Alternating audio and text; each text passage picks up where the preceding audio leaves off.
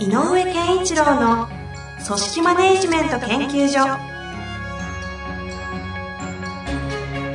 組織が一体となりゴールを達成する究極の快感。上場企業から中小企業まで延べ200社以上の支援を行った井上健一郎が組織人に関するあらゆる問題を分かりやすく解説します。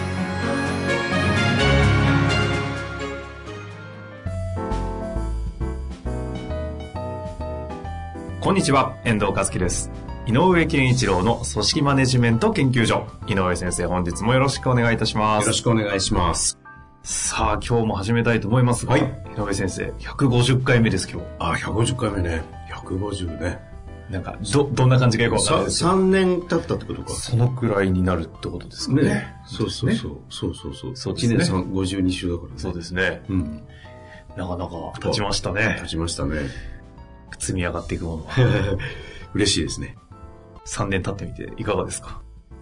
だいぶ、あの、この3年間での変化で言うとね、やっぱり、えっ、と、セミナーの会場が増えたので、ああの、いろんな方の直接な反応とかも、もより、あの、聞けるようになったし、ええより現実現場の声みたいなのもたくさん聞けたんで、面白かったですね、今年、あこの3年間、この3年間、いいですね。まあそうやって生々しいね、ご質問をいただきながら回答していって、はい。井上先生も発展していっていると。そうそうそう。いう中でで、ですが、え今回もですね、その流れで、これは、どこ、あれですかね、地方の方ではいご講演された時にはい。集まってきた質問はい。がありますので、ちょっとそれを、なんか手元にですね、これ、ざっと、4、50枚ぐらいですかね。そうですね。すごい質問の量でなんでね。これ、はい、そうですね。5回分ぐらいかな。あ、そうなんですね。はいその中の一つをちょっと今日は、えーやっていきたいなと思いますので、はい付き合いください。はいいきますよ。はい。えーこの方、製造業の、えー従業員が30名ぐらいいらっしゃる会社のようです。はい。当社には人事評価制度がありません。はい。この制度を導入するにあたって、一番最初の取り組みや、社員の説明はどのようにすればよいでしょうかはい。人を評価するとなると、マイナスの感情を抱く方もいらっしゃると思います。はい。スムーズに導入する方法や説明はありますか？はい。ということですね。あのーまあ、えっと、この評価制度の話をした時にいただいた質問なんですけど、はいこの回、あの、ちょっと似てる質問もいくつかあって、ええーっと、まあ我々、私なんかね、評価制度を導入する仕事の場合、経営者からそろそろ必要なんですよっていう問いかけていくことが多いので、はい。えーやることが前提というか入れなきゃいけないねっていう感覚の背景の中でいくので、なんかこういうシンシンプルだけど結構重要なうん。うん、社員は意外と抵抗するんじゃないんだろうか、マイナス感情を抱くんじゃないんだろうかっていう不安みたいなのを、ええーっと、シンプルにこう、あの、ぶつけられることっていうのは現場であの、評価制度の現場ではあんまりないうん。これ面白い質問ですよね。ですね。だから評価制度をやろうと言った人は、これを一個乗り越えてきてる人かもしれないので、はい。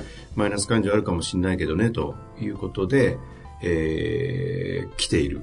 でも多分、えっ、と、そこの差は何かっていうと、おそらくそのかいあの評価制度を入れようとした会社でも、当初ね、やっぱりマイナスの感情を起こさせるんじゃないかなとか、はい抵抗があるんじゃないかなっていう思いはあったと思うんだけど、うんそれよりも、えー例えば仕事ができる人のあの不満とか、だからこう離職だとか、違う側面のことができて、出てきて、えーち違うなと、やっぱりちゃんと評価しなきゃいけないんだなっていうものに変わっていくんだと思うんですようね。ん。だからまあ、この方も今、えっ、と、30人ぐらいだっけ？そうですね、えー30人。30人ぐらいなので、なんとなく自分でこう、うん、経営者として、あの、いい意味でのこう、あの、鉛筆なめなめ、えー自分の価値観で人を評価してこれてるんだと思うので、はい。逆に言うと評価制度っていうと、社員が、え、なん、なんか僕に点数つけられるんですかと思うんじゃないかなっていう不安があるんですよね。うんうんっていうか、まあ、懸念があるというかな。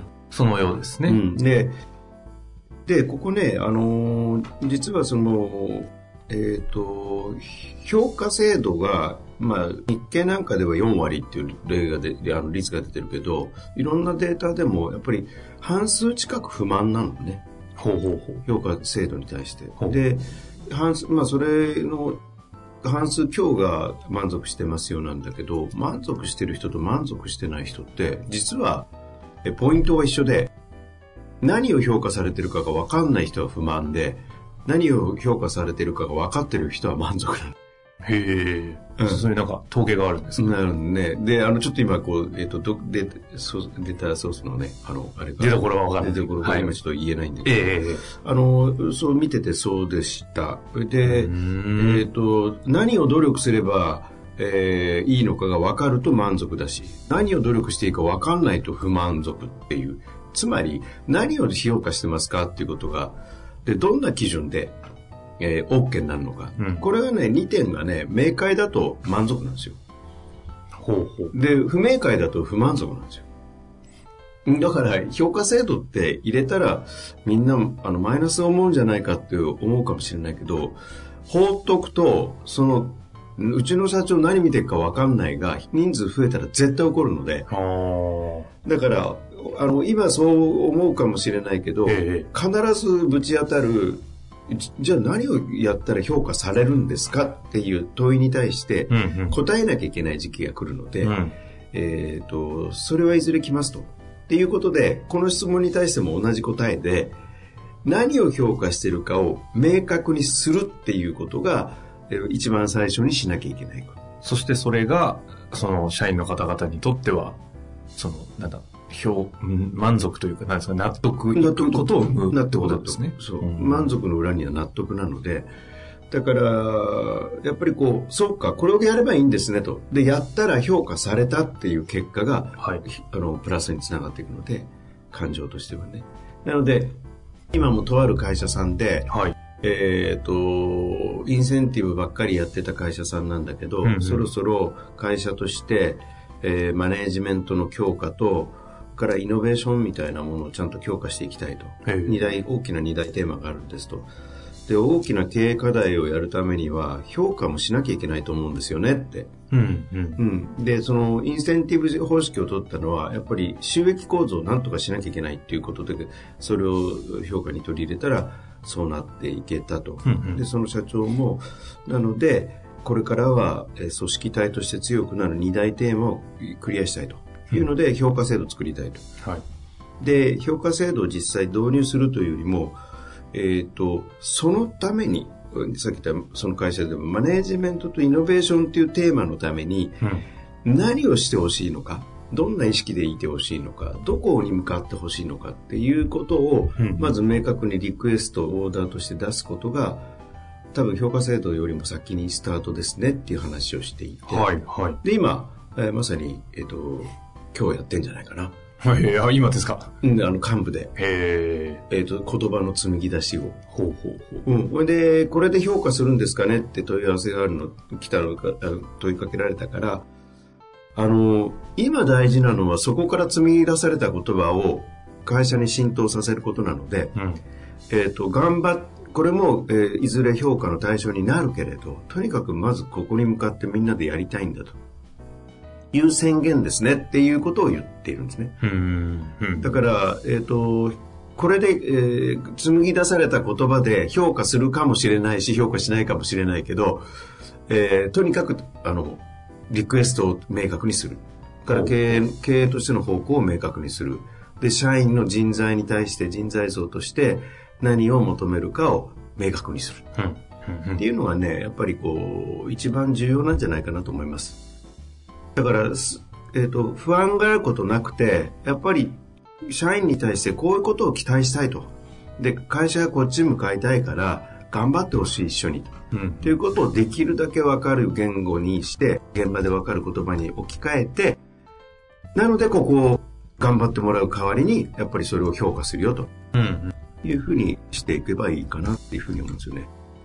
その紡ぎ出すときに、その、今回の今日まさにやっていらっしゃるだろう会社さんは、うん、そのイノベーションどうですか、えーと、その会社さんは、えーと、マネージメント組織全体のマネージメント力ということとそれからイノベーション力っていうのをやっぱりテーマにしてしてるのでそのテーマのもとに必要ななんていうんですか、キーワードとかってことですか、うん、そうです。これ、言葉を紡ぎ出すと。えっ、ー、と、以前やってね、あの、い意欲、意識、思考っていうのが行動を作るでしょ。ちょっといつぐらいか覚えてないですが、ここ10回、15回ぐらいの間にあったような感じがしますね。そう、まだね、はい、えーそうそう、あのーえーやってます、やってますね。で、あ、132回ありますね。意欲の高い人を見抜くために。はい。と、で、その意欲、思考、意識、思考に、っていう部分に対して、それぞれどんな意欲を持ってほしいんですか？え例えば、えー向上心を持ってほしいとか、チャレンジ精神がおあ欲しいんだと、このためにうちの会社にはとか、あの人にっていうよりも会社として、で、意識としては、やっぱりみんなで問題意識を持ってほしいとか、変革意識は絶対持ってほしいとか、それから思考としては、とにかく発想だとか、うん柔軟性だとか、うんというキーワードが出てくるんですよね。うんうん。で、それをまず出しましょうと。いうことなんですよ。で、次にやるのは、じゃあ、発想力があるってどういうこと？って言ったときに、例えば、なんかこう、えっ、と、アイデアを豊富にいつでも、あの、えー自分の意見として、あの、提提言するというか、意見として必ず言うとかね、とにかくアウトプットするっていうかな、そういう行動っていうのが見えるので、うんうんうん。だからこんな行動をすることなんだよっていうのが具体として出てくる。あの、ちょっと分かりにくい人もいるかもしれないけど、我々があの提供している評価制度で明快っていうのがあるんだけど、はい。明快の最終、最小単位の言葉っていうのは、何々をしてるかいっていう行動レベルで問いかけるので、うんうんうん。いわゆる行動レベルの問いかけに変えていくんだけど、うんうんあの、そういうことです。例えば、チャレンジっていうんでも、えっ、と、くじけることなく諦めずに、やり、あの、な新しいことにチャレンジしてくれるかとか、なんかそういう、えーと行動の言葉に置き換えて、それを、こう、言葉として羅列していくとう、んうん。なんか評価制度になるんですよね。うーん一旦はざっくりなものですけども、そう。その会社が大事にしている紡ぎ出したキーワードからひもっと引っ張ってこう来たこの行動。うん。最後はね、あの、その会社ならではの、じゃあ、あなたたちの会社の挑戦ってどういう場面のどういうことを言いますかはいはいっていうことの時に、例えばこうって出てくるのが、その会社の挑戦の行動だと。ああ。じゃあこのキーワードに対して自分たちの会社はどういう行動がそれをこうそこに行く行くための行動につながっていくのかみたいなところをこう出していけばいいんですね。出していけばいい。で、それは抽象度が上がっても、それは分かればいいことなので、はい。あんまり、あの、えっ、と、最初は自分たちが使いやすい言葉でだ、みんなでここに向かいたいっていうことを、スローガンみたいな形で出せばいいかなと思いますね。それをなんか言葉だけ聞くとその理念とかビジョンっぽいようなものに感じたんですけど。いいと思うんですよ。だから、えっ、と、もうちょっと細かいことを言うと、評価で言うと、はい。まあ、成果と成果にまつわる貢献みたいなことを一つの方向として評価対象として考えますと。うんうん。で、あと能力と役割みたいなジャンルがあって、評価の対象として。うんうん。で、もう一個が取り組みっていう。ほう。ほう。取り組む姿勢、行動とかっていうことの、これ大きく言うと3つのジャンルがあって、えで、能力と役割なんていうのも、あの、分断しにくいのよね。つまり、や、能力がの証明って何っていうと、あの、技術系のように何かができるとかってはっきりしている以外はえ、うん。交渉力があるかどうかっていう問いかけは結果、どれだけ難易度の高いクライアントと商談ができるかみたいな、そういう業務役割の達成みたいなのが果たせるとかっていうことが起こったりするので、これみんなリンクするんですよ。うんうん。で、大事なのは今さっき言った取り組み。取り組みっていうところに、あの、この会社がもし成果で見るよって言って、成果だけ、数字だけって言うと嫌がるかもしれない。ほうほう。社員さんって。あの、成果、君の出した数字で全部評価するからねって言われた時に嫌がるのは、やっぱり、成果だけですかってなるので、で、人間はやっぱり努力して汗かいてることに関してはちゃんと評価してほしい。うんうん。だからやっぱり取り組みっていうものに焦点を合わせてあげないと、えっ、と、評価制度は、これはちょっと、あの、中小は特に、えっ、と、欠落しちゃうと思う。はあ、そういう意味で逆にマイナスの感情とかが起こる。起こりがちですかね。だから、取り組みにおいて、うちはこれが大事なので、こういうことをしてくれる人が、を評価するんですっていう、ちゃんとした流れ、文脈がしっかりしてれば、それを伝えることから始める。ああ、でまさにこのご質問で一番最初の取り組みや社員への説明はどうすればいいでしょうかとありましたが、大前提はそう、そういったものをまず伝える。で、伝える中身のコンテンツはどんな形かというと、まあ、上の方とか上部、上層部の方々で紡ぎ出した言葉からひも出てきた行動レベルでの、なんだろう、その、こまあ、行動レベルの。観察ポイントでいいかな。観察ポイントですね。っていうのがその行動レベルで出てくるので、こう、例えばこういうことなんだよと。はい。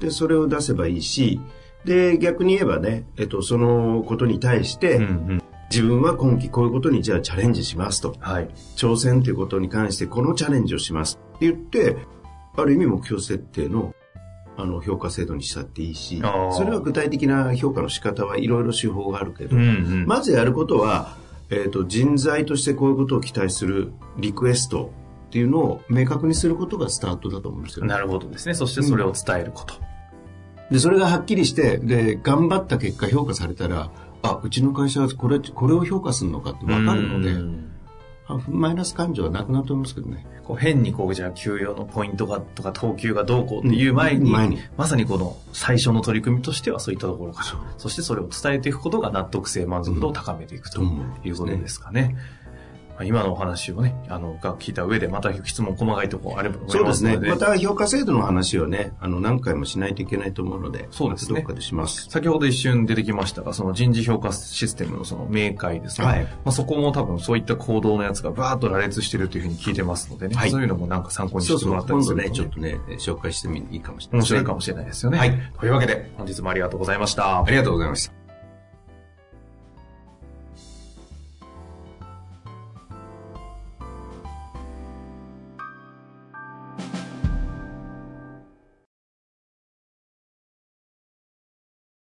本日の番組はいかがでしたか？